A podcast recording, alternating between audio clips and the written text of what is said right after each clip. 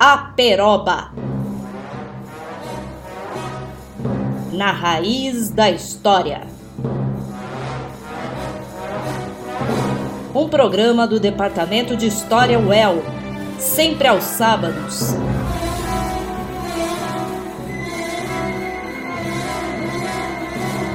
À uma da tarde.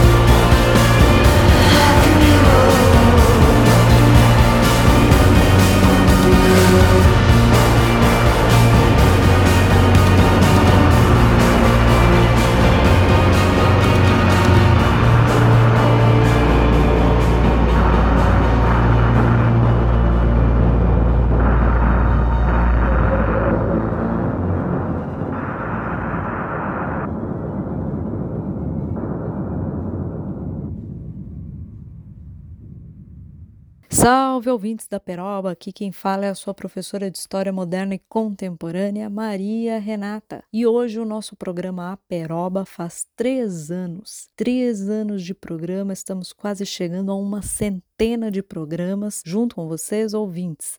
Agradeço pela sua audiência, pela sua atenção, pelo seu carinho. Nós seguimos nessa série comemorativa dos três anos da Peroba falando sobre tecnologia. Por que tecnologia? Porque foi do programa TechRIS, o programa sobre o uso de tecnologias no ensino de história que nasceu a Peroba. Essa nossa série vai ser composta aí quatro a três programas um deles sobre a regulamentação da internet e das plataformas digitais no mundo, segundo a agenda da Unesco, outro deles a respeito da opinião da sociedade civil radiofônica a respeito dessa regulamentação das tecnologias digitais e um programa nós teremos também uma discussão a respeito da inovação e da tecnologia na área do ensino, na área da educação. Espero que nós também tenhamos fôlego para fazer uma discussão sobre a PL das tecnologias das plataformas digitais e também das chamadas fake news. Fiquem conosco, esse é o seu programa A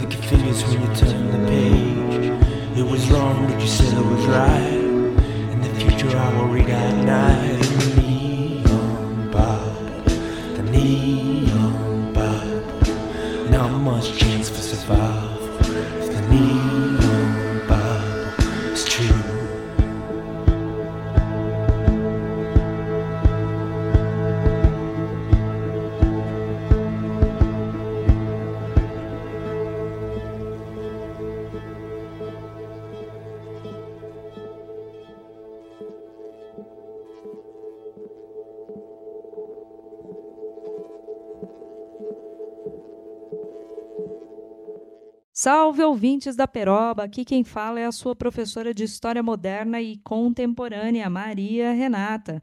E no programa de hoje nós vamos discutir a questão da regulamentação da internet no mundo, a regulamentação das plataformas, das redes sociais, do conteúdo e, por que não dizer, também dos programas, talvez até dos algoritmos. Hoje nós temos uma convidada muito especial, Olivia Bandeira.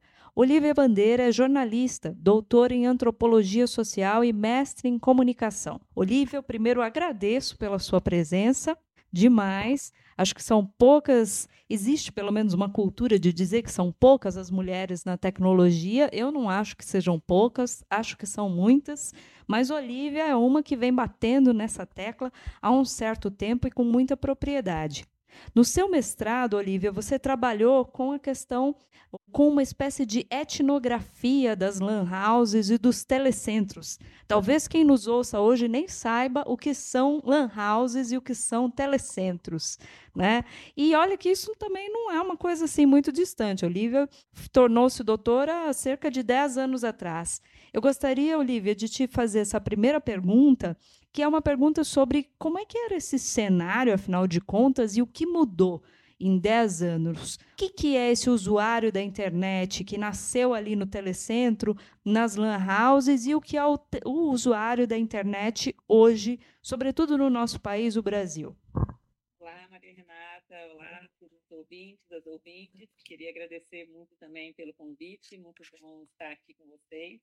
É, realmente a gente tem muitas mulheres sim na tecnologia, muitas vezes as mulheres são invisibilizadas, mas estão aí né, na, na, luta que a gente faz pela democratização da comunicação, tem muitas mulheres lutando e é muito bom poder né, discutir também essa questão de gênero aí relacionada às tecnologias. Bem, pensando na sua pergunta, é, eu, eu, fiz né, a etnografia nas lan houses e nos telecentros. Né? Os telecentros são centros públicos de acesso à internet, que é, no caso da pesquisa que eu fiz, mantidos por, pela prefeitura. E as lan houses também centros públicos, mas né, de pequenos empreendedores.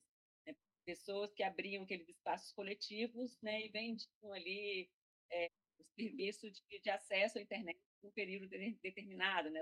As lan houses tinham muito é, jogos, né? adolescentes e crianças, enfim, que iam é, jogar né, juntos, mas também né, fazer pesquisa para a escola, é, se comunicar com outros jovens. Currículo, né? Responder o imposto de renda. Enfim, usos diversos, exatamente porque a gente tem a gente tinha naquela época um problema, problema muito sério, sério de falta de, de acesso à internet no Brasil. É um problema que continua, mas, como você bem disse, ele mudou bastante de lá para cá. Né? A gente tem hoje um cenário em que assim, você aumentou muito o número de pessoas no Brasil que têm acesso à internet. Tanto é que essa pauta, às vezes, do acesso, ela meio esquecida nas políticas públicas, né, como se tivesse sido resolvido, mas quando a gente vai ver, a qualidade do acesso permanece muito ruim e muito desigual. Né? Então, hoje os jovens, né, você ainda tem alguns lan houses, você ainda tem alguns centros públicos é, do estilo telecentro no Brasil, mas né, bem menor esse número, e os jovens estão, sobretudo, utilizando a internet pelos celulares, né? principalmente os jovens das classes D e E. Se a gente olhar, por exemplo, a pesquisa TIC Domicílios, né? que é uma pesquisa muito importante, que, tem, que é publicada todo ano pelo Comitê Gestor da Internet no Brasil, é, a TIC Domicílios vai mostrar como as pessoas das classes D e E acessam a internet, sobretudo pelo celular, e não possuem acesso pelo computador. Ou seja, o acesso é somente pelo celular. E isso traz uma série de limitações, né? Por exemplo, ainda mais no Brasil, porque a gente tem uma coisa chamada planos de franquia, né? Que todo mundo já deve saber o que é, de que, que estou falando, porque às vezes a gente experimenta isso nos nossos celulares, né? Que é você você compra um plano de dados é, com uma quantidade pré-determinada de dados e quando aqueles dados acabam, você não pode mais navegar livremente pela internet. Mas você continua tendo acesso a alguns aplicativos específicos, porque eles fazem parceria, as empresas de telefonia fazem parceria com as plataformas de internet. Então, você pode continuar utilizando o WhatsApp ou o Facebook, por exemplo, mas você não tem acesso ao conjunto da internet. Então, isso mudou muito, né? A gente tem uma inclusão digital no Brasil que ela é pela metade, né? Que ela é muito desigual. As pessoas estão lá no celular, mas elas não têm acesso pleno. Né? A própria desinformação, por exemplo, hoje, que é uma questão no Brasil, é, ela facilita muito a disseminação da, da, da, informação quando você só pode ter acesso ao, ao, WhatsApp e ao Facebook e você não consegue, por exemplo, né, ler notícia num site ou navegar livremente por onde você deseja. Né? Você, você recebe a informaçãozinha, mas não é capaz sequer de clicar no link para saber se é verdade, né? Sim, então acho que isso é uma mudança bastante grande daquele cenário, né? Então, é, acho que é um tema aí que continua muito atual, que é como você incluir realmente é, a população no acesso igualitário à internet, né? incluir também as, as, comunidades que hoje estão conectadas, não esquecer que os telecentros e as lan houses também podem ser modelos interessantes, né? por exemplo, quando a gente tem uma pesquisa do território chamada Territórios Livres, Tecnologias Livres, que a gente fez uma pesquisa em comunidades junto com comunidades quilombolas e rurais é, do Nordeste, é, da CONAC e do Movimento de Mulheres Trabalhadoras Rurais do Nordeste, e uma pesquisa sobre o acesso e os usos da, da internet nessas comunidades. E Nessas comunidades, por exemplo, o acesso coletivo ele também é interessante. Então, você pensar que você possa ter um centro público e que as pessoas estão ali juntas para acessar a tecnologia, produzir informação, para discutir a tecnologia, também é interessante. Né? Então, são modelos que a gente não vê quase, é muito mais, né, quando fala política pública, a gente não está falando muito nesses modelos coletivos, mas que também são interessantes para pensar esses usos comunitários da internet. Até um pouco por uma questão de literacia digital, né, me parece, que nem teve aquele estudo do Enlaces, do Chile, uns anos atrás, que que eles diziam que dois alunos num mesmo computador era mais válido que um aluno. Por quê? Porque um ensinava o outro muito a utilizar o computador. Então, a coisa do centro, da troca de informação, do deixa eu te mostrar, porque eu não sei explicar, mas eu sei fazer. Então, um acaba mostrando para o outro, né? Tem isso.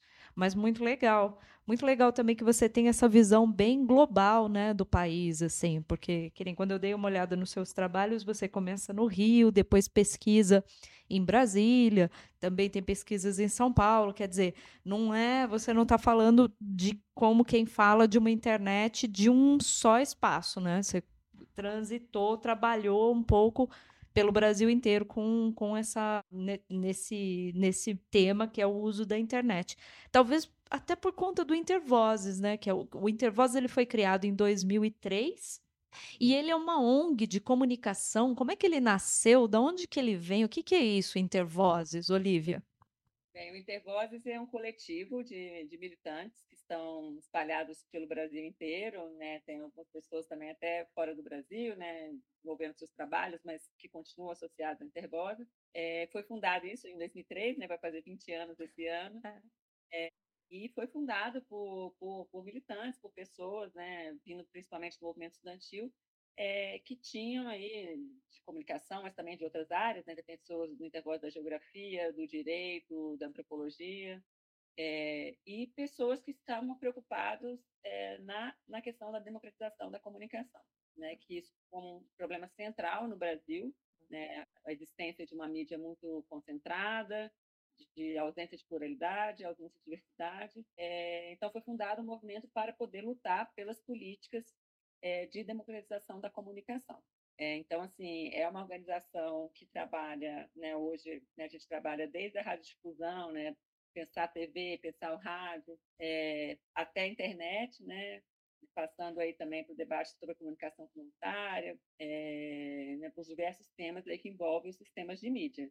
E aí a gente tem uma série de ações de pesquisa, ações de formação, incidência política também, por exemplo, incidência na, no, no, Congresso Nacional para aprovação de ou não né, de projetos de lei, é, uma análise das políticas públicas, né, tentativa de influenciar as políticas públicas é, de acesso à internet ou para promoção de pluralidade e diversidade, né, uma série de ações nesse sentido.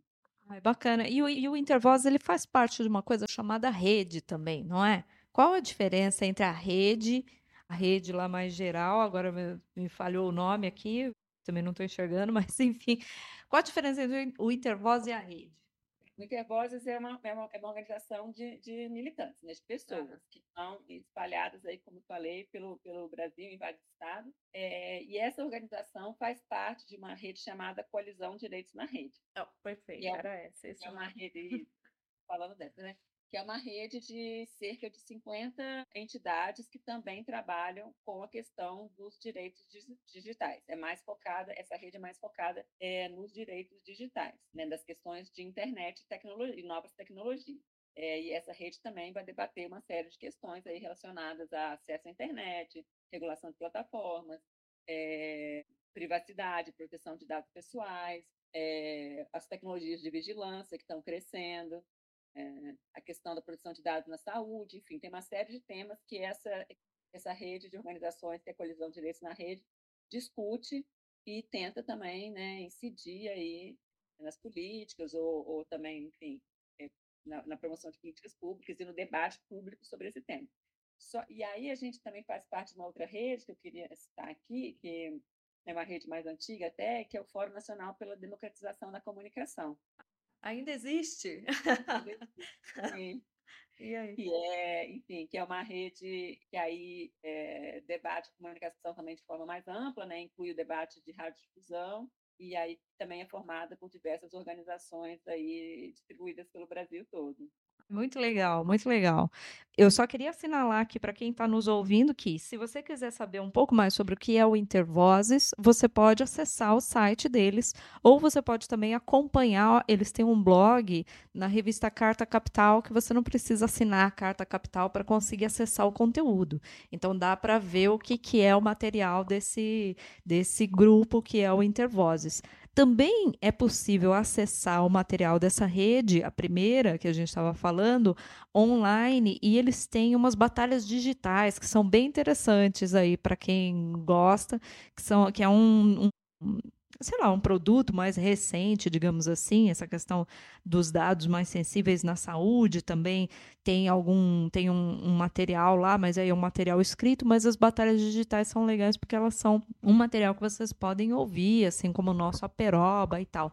Do fórum, eles também têm um site?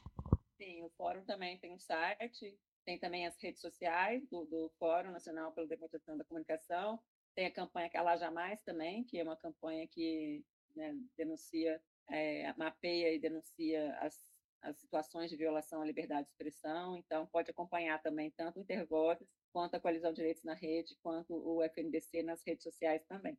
Ah, então, bom, muito legal. Agora vamos começar a nossa discussão, que é para isso que a gente veio aqui hoje, né? Eu encontrei com a, com a Olivia, a gente fez parte, né, do que foi o o encontro da Unesco chamado Internet for Trust, que aconteceu em fevereiro de 2023, em Paris. E nesse encontro, o que, que eles tentaram fazer? Né? Esse pessoal da Unesco eles já estão liberando ou desenvolvendo uma série de documentos no intuito de, de alguma maneira, regulamentar ou contribuir para a regulamentação do que é a internet e do que será a internet no nosso futuro.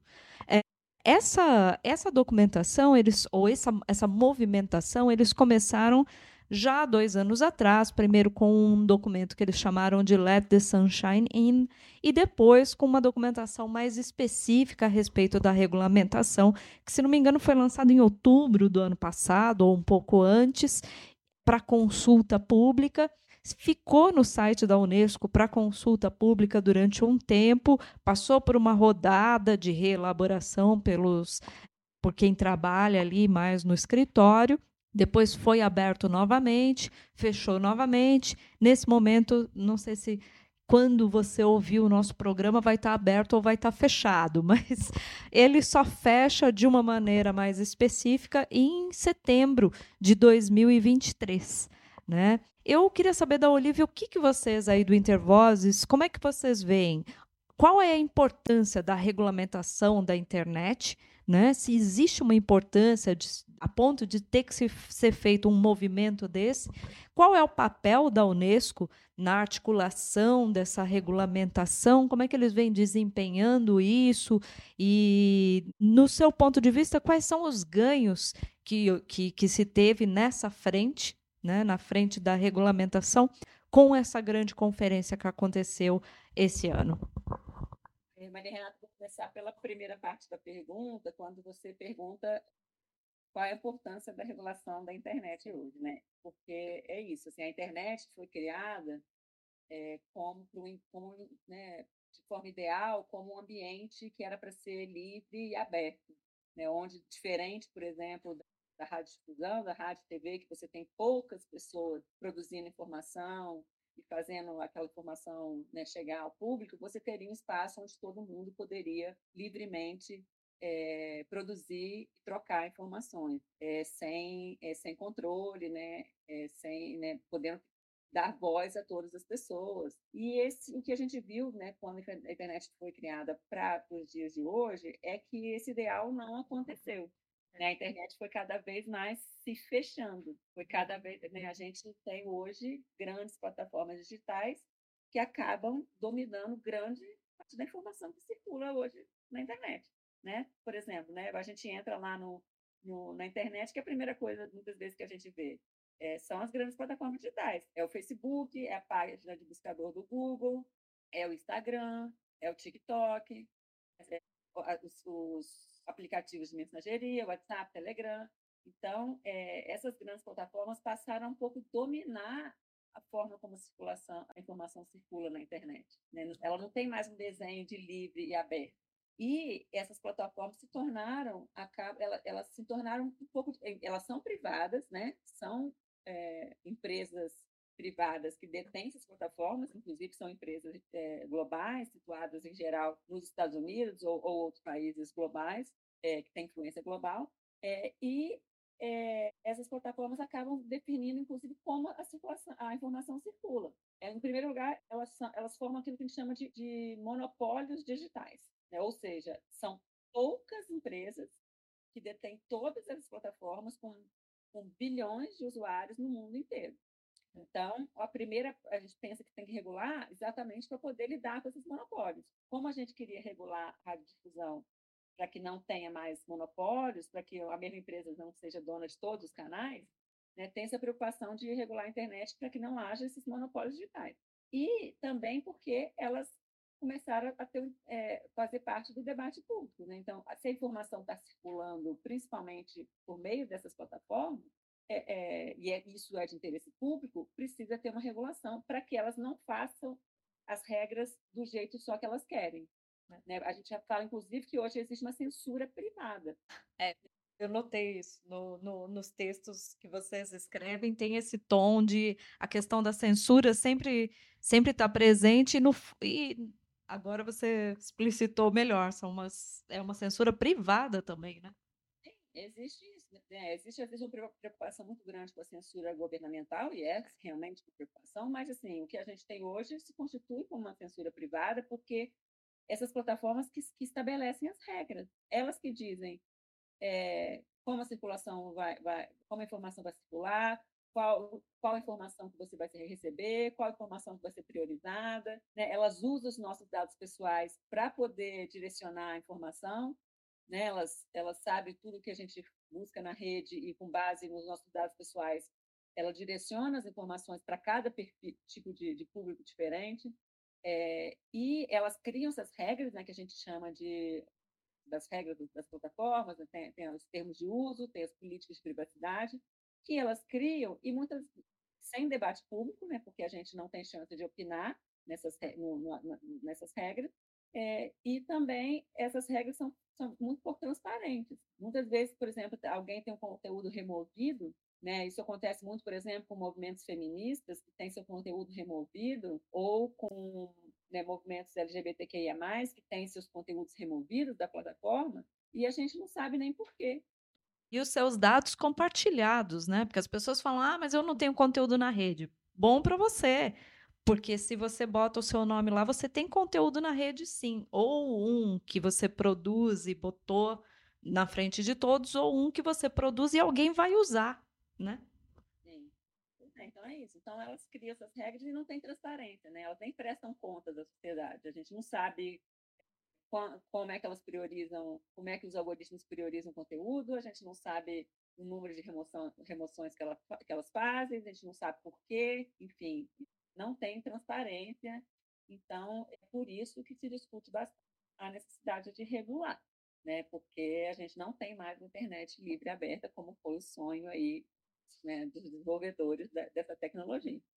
E, e aí, né, né, indo para a segunda pergunta que você fez sobre a questão do, da, da Unesco, né, a questão essa, gente, o debate sobre a regulação ele começou a se tornar cada vez mais intenso em vários países do mundo, principalmente nos últimos anos, quando, por causa da, do crescimento do, né, do, que, do, que, a gente está se chamando de, de informação, por causa do crescimento do discurso de ódio, é, né, da, da, questão do discurso né, racista na internet, da violência de gênero, é, todas essas, essas questões começaram, inclusive, a afetar muitas democracias no mundo, né, a, né, a influência da desinformação nas eleições nos Estados Unidos, nas eleições no Brasil, em outros países também. Tudo isso fez com que a necessidade de regulação começasse a ser debatida com mais intensidade. Inclusive, fez com que alguns governos quisessem fazer uma regulação muito punitiva também, é. né, que, que, que, que, que acaba penalizando os usuários.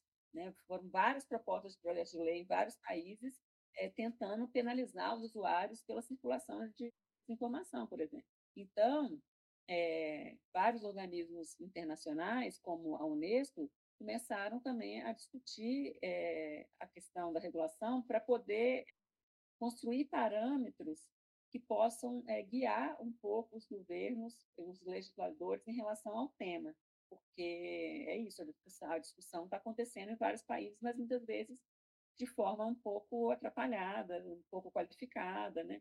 Então, é, a conferência da Unesco e o documento que está sendo produzido vem nesse sentido mesmo de tentar construir parâmetros, né, a partir de um debate aí global um pouco mais amplo.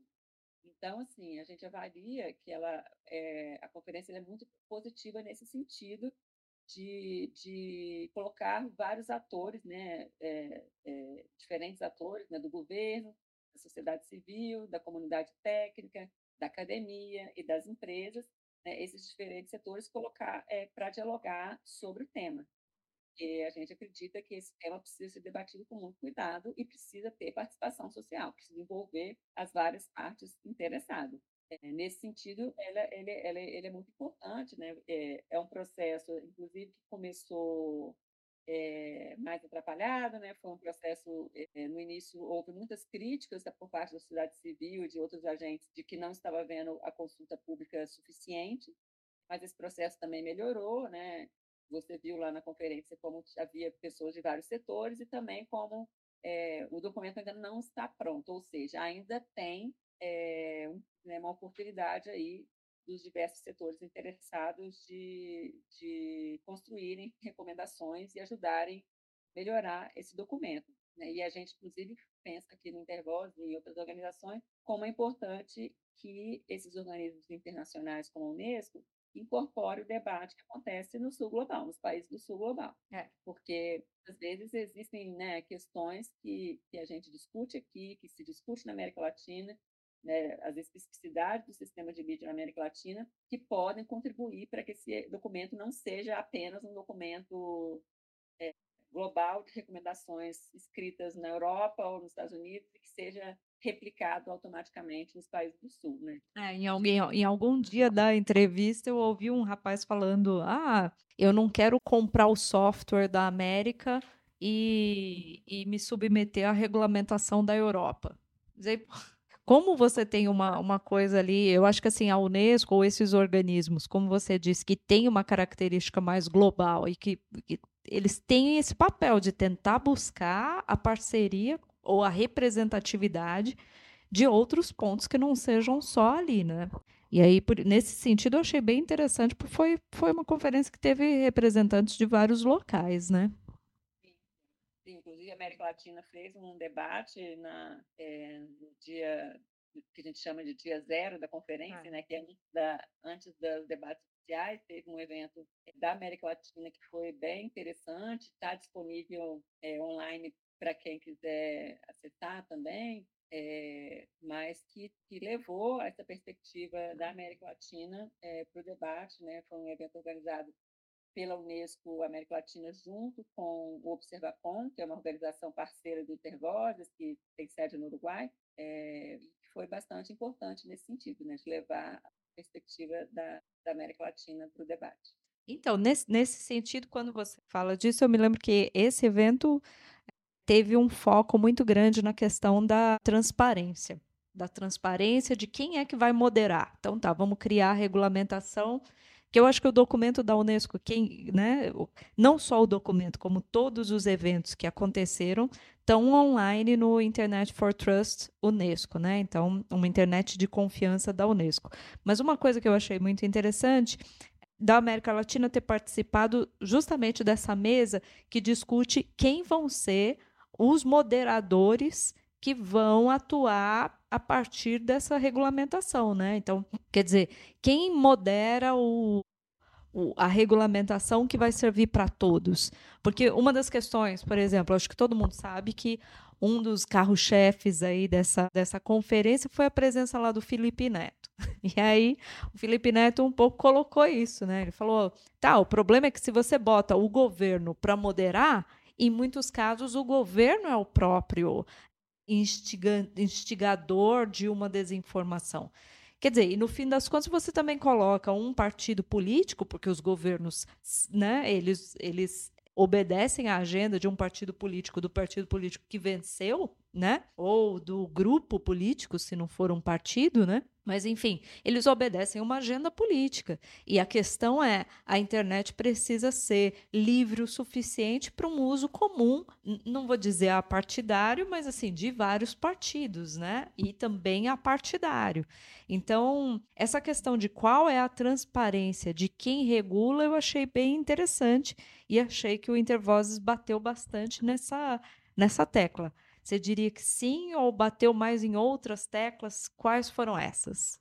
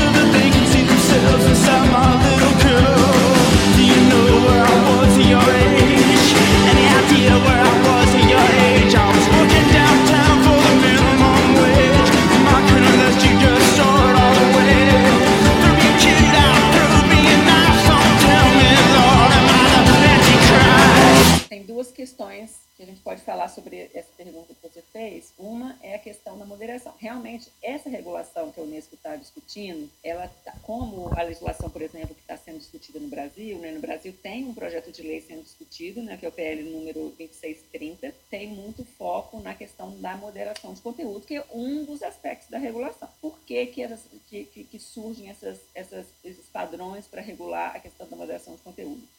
porque tem uma, um diagnóstico de que as plataformas hoje já fazem moderação de conteúdo. Elas fazem. É. Ou seja, existe moderação de conteúdo privada feita por grandes empresas globais. Então, assim, tem, então tem uma discussão de que, que precisa ter uma regulação, porque se essas plataformas é, moderam conteúdo, elas não podem fazer qualquer coisa. Elas não podem moderar de qualquer forma.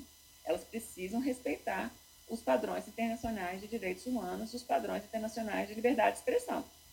Então, a regulação surge por isso, porque as, também não pode ficar na mão das plataformas é, a definição de como o conteúdo será moderado e como é, né, e quando ele será moderado. Então, essas, é, é, é a regulamentação surge é, nesse processo. e tem, agora, quem faz a moderação é, uma questão que ainda está sendo muito debatida, né? E, por exemplo, e o documento da Unesco traz algumas pistas nesse sentido. Por exemplo, ele fala na existência de órgãos reguladores independentes. É. É, né? Na necessidade de existência de órgão regulador independente para poder atuar nessa moderação. Mas tem muitas perguntas ainda que a gente tá, tem discutido no Brasil que a gente ainda precisa é, fazer. É, por exemplo, né, não, né, não é todo país que tem condições de criar um órgão regulador novo, né, uma, uma nova estrutura regulatória. É, então, como, né, então, assim, esse modelo serve para todos os países do mundo ou é uma diretriz geral que cada país vai ter um modelo diferente? Né? É, qual seria o papel desse órgão moderador? Né? Ele, ele, por exemplo, ele, ele, ele, estaria ele faria, ele, ele estaria só na fiscalização do que as plataformas fazem, é, ou eles criariam regras também para as plataformas, então tem, precisa debater ainda também qual é, quais são as, qual é o caráter desse órgão regulador e quais as funções que eles deveriam ter. É, e um pouco quais os modelos, né? Por exemplo, um Intervozes poderia ser um modelo para uma coisa assim?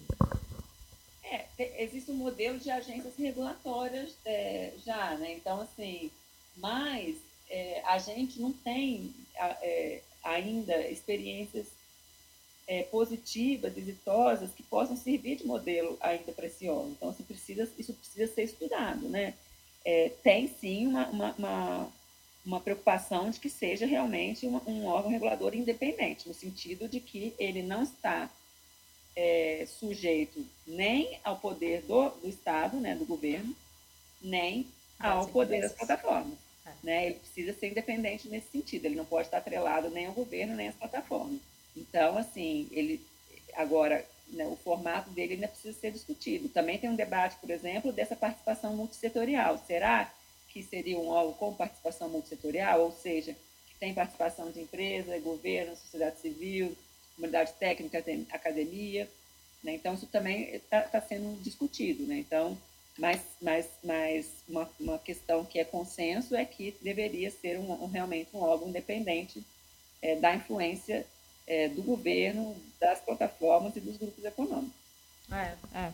Uma das coisas que me, uma das falas que também me, me causou assim alguma alguma emoção também foi aquele rapaz que falou do ele era de Cambridge ali nos Estados Unidos e ele disse olha se a gente tem uma regulamentação de direito de consumidor para todas as outras coisas que a gente se envolve e compra, por que, que a gente não teria para isso? Né? Por que toda essa comoção em relação a isso, como se fosse um. Né? Porque tem a questão da liberdade de expressão? Sim, tem. E ela é imprescindível. Mas a liberdade de expressão também é uma proteção da privacidade né? e do direito de fala e tudo mais. Então, enfim, é importante que haja uma regulamentação para ambos. Né? e que se pense nessa, nesse ponto de quem regulamenta. O documento da Unesco, no final das contas, é um documento pequeno, né, Olivia? Quais os pontos que você acha que precisariam de mais colaboração se, aí para o nosso ouvinte, para ele ir lá ler e ajudar, falar alguma coisa? É, eu, acho que uma questão é essa, tem um modelo ali de órgão regulador que precisa ser debatido para melhorar, é, inclusive pensando nas especificidades de cada país de cada contexto. É, tem alguns conceitos que, que precisam ser, ser, discutidos também e, e, e, definidos, né? Porque né, é, a gente o que o que o que está se referindo quando se fala de cada coisa? Por exemplo, quando se fala de informação como bem público, de que está falando? Quando se fala de desinformação, né? Qual é ou, ou é, qual, o que, que significa? Qual é, né? Qual é o conceito de desinformação que está tá sendo colocado? Quando se fala em conteúdo potencialmente danoso. Enfim, tem uma série de termos que precisam estar bem definidos, né, para poder, né, para a gente saber exatamente do que está falando é, e proteger ao máximo a liberdade de expressão. Né, porque a liberdade de expressão dos usuários é, na, na, no fim das contas, assim, o objetivo principal é, desse tipo de regulação.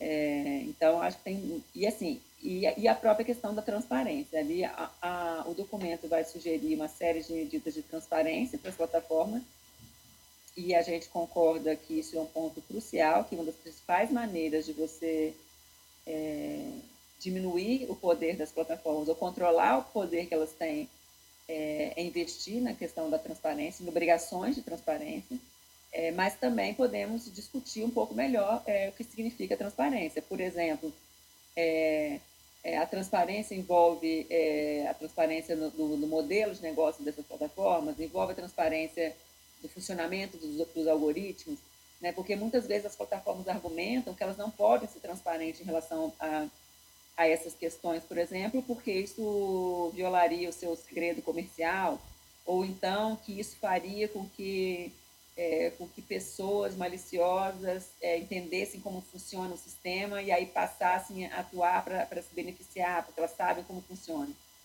Mas, na verdade, não é isso, né? Elas estão ali protegendo muitas vezes do seu lucro, porque elas lucram, elas lucram com, com, com o discurso de ódio, elas lucram com a desinformação, elas lutam com essa produção de polarização política, é, e a transparência ela é muito importante né, desses também a transparência do modelo de negócio, a transparência dos algoritmos, é, para a gente, o usuário realmente conseguir entender né, como funciona o seu sistema de recomendação, poder escolher, inclusive, né, como, né, como eles vão se inserir nessas plataformas, que tipo de informação eles vão poder, vão, vão, vão querer acessar ou não, né, o que, que será feito com seus dados pessoais. Né? Então, assim, a transparência é uma questão muito, muito importante, muito central. Ah, que é uma coisa que é o tema principal do artigo da, do Intervozes na Carta Capital, de, do blog, né, do Intervozes na Carta Capital, do dia 28 de março de 2023. Aí, que fala um pouco sobre uma nova discussão a respeito do artigo 19 do Marco Civil da Internet no Brasil, que também vai fazer 10 anos, né? Vai fazer ou já fez, mas enfim, que fala sobre essa questão da moderação, da transparência, e no final das contas termina aí dizendo para a gente o quanto essa questão do, dos algoritmos e dos modelos de negócios influenciam no que significa a internet hoje, né? Porque no final das contas existe um lucro, como disse a Olivia, né? É isso, né, Olivia? É, existe um lucro na polêmica, e a polêmica depende dessas radicalizações de fato. É isso, minha querida. Eu gostaria só de perguntar mais uma coisa, porque eu ia te perguntar sobre esse, esse artigo 19, mas você já respondeu, então morreu essa pergunta. Eu vou só te perguntar mais uma coisa. Se você tivesse tempo de assistir de novo alguma fala do Internet for Trust, o que é que você assistiria? Porque assim talvez o nosso ouvinte vá lá e assista direto o que você assistiria outra vez. E por quê? Olha, essa pergunta é muito difícil. Porque foram muitas, foram muitas mesas de, de debate, é, mas eu acho que tem ali a mesa, né, a mesa de abertura, eu acho que tem uma questão importante, inclusive porque tem uma logo na abertura tem uma, uma carta é, do Lula que foi lida, né? então acho que isso é importante também de, do, do ouvinte brasileiro saber como o governo brasileiro está é, se posicionando nesse debate, né? o governo está envolvido nesse processo, o Brasil está discutindo é, regulação de plataformas nesse momento, então vale a pena ficar de olho aí nas redes sociais ir no site de notícia para ver como está sendo feita essa discussão no Brasil. Então, na, logo na abertura tem a carta do Lula foi, que foi lida, é, que eu acho que, que, é bem importante.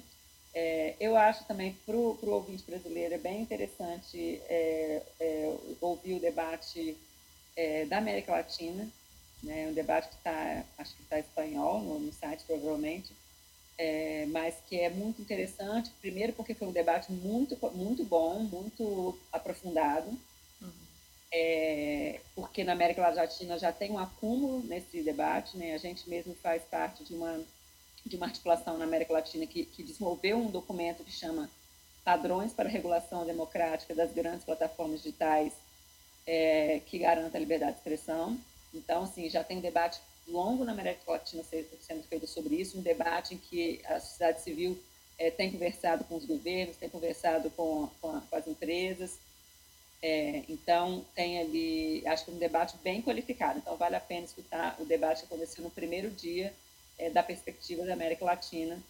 É, inclusive, tem ali é, um debate sobre outros modelos de plataforma que, que que funcionam no formato é diferente, por exemplo, a, a, a própria Wikimedia, né, é uma grande é uma grande plataforma, não é?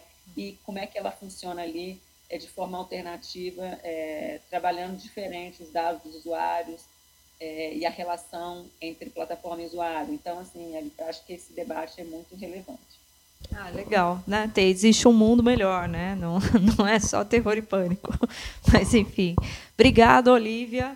É isso, meus queridos. Vamos ficar de olho na questão da regulamentação da internet e, sobretudo, vamos ficar de olho no Intervozes, que traz para a gente uma série de notícias é, de uma maneira confiável, né? E, enfim, a questão das, das, das, da grande mídia também era uma questão que, que a gente podia desenvolver aqui, mas eu vou deixar para um outro momento. E, mas, enfim, é uma plataforma confiável e próxima, fácil de acessar. Ficamos juntos, a Peroba.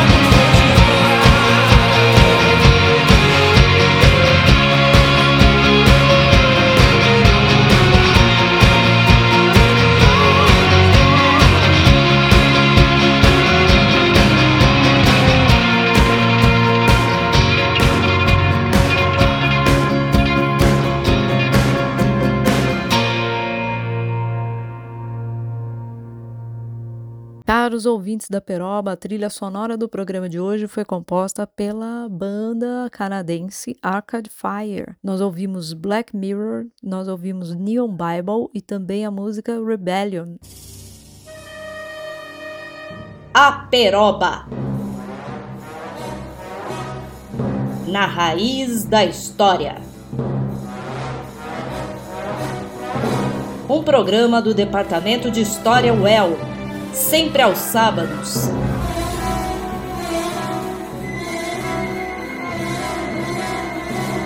À uma da tarde.